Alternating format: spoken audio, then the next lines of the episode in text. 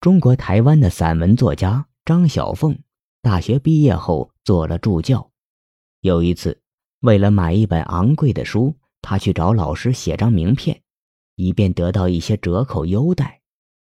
老师很爽快地答应了。等名片写好了，张小凤拿来一看，忍不住叫了起来：“老师，您写错了，您怎么写‘兹介绍同事张小凤’？”应该是写学生张小凤呀。老师把名片接过来看看，他说：“我没有写错，你现在不懂，就是要这样写的。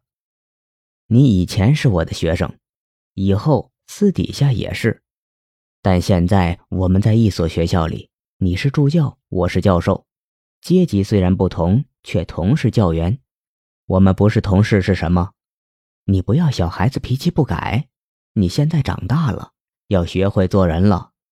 我把你写成同事是给你长脸，不然老是同学同学的，你哪一天才成人呢？要记得，你长大了，要学会做人了。张小凤拿着老师的名片去买书，得到了满意的折扣。回忆起这件事，张小凤在自己的文章中写道：“至于省掉多少钱，我早已忘记。”但不能忘记的却是名片背后的那番话。直到那一刻，我才在老师的推崇里知道，自己是与学者同其尊，与长者同其荣的。我也许看来不像老师的同事，却已的确是老师的同事了。竟有一句话使我一息成长。老师这样做是因为人情世故的关系。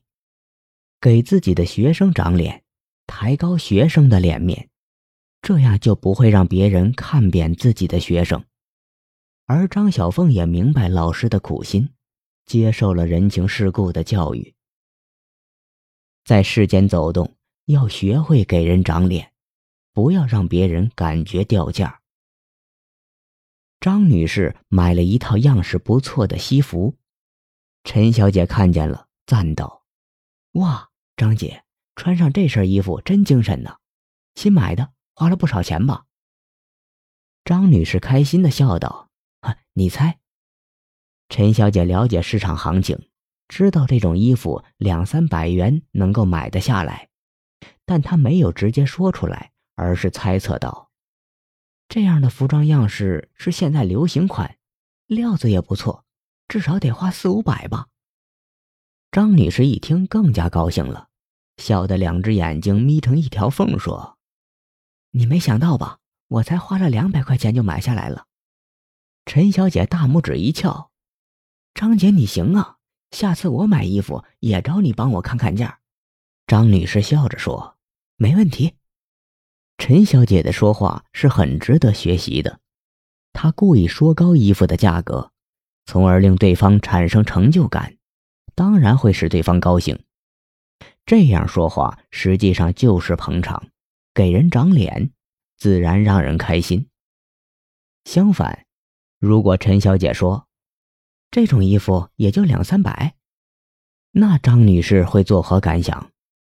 如果她的心地比较善良，她会想：难道我的眼光不行？如果她的情绪比较躁，她会说：你这人太没眼光了。总之。他绝对不会如此高兴，心里还可能会产生一些疙瘩。这样一来，人际关系也就不会和谐了。而陈小姐的三言两语说的张女士开心不已，这就是因为陈小姐深明人情世故。人都希望自己的脸面有光，而担心掉价。如果你想让一个人高兴，并能与之和睦相处。就应该尽可能的给他长脸。有人觉得这是投其所好的世故奉承，因而不屑为之。然而他们却没有想到，我们这样做的出发点是光明正大的。给人长脸，无论是对自己、对对方，还是对社会，都是没有害处的。相反，这种人际互动技巧往往能给对方。给社会带来欢乐。面对一位三十多岁的女人，你说她看上去只有二十多岁；面对一位六十多岁的老人，你说她看上去只有四五十岁。这种美丽的错误，对方是不会认为你缺乏眼力，进而对你反感的。相反，对方会对你产生好感，产生心理上的相融。如此，你又何乐而不为呢？而且这样做能够让人获得美好的心情，又没有任何妨害他人之处。对于这样美丽的错误与无害的阴谋，我们不妨多说一些。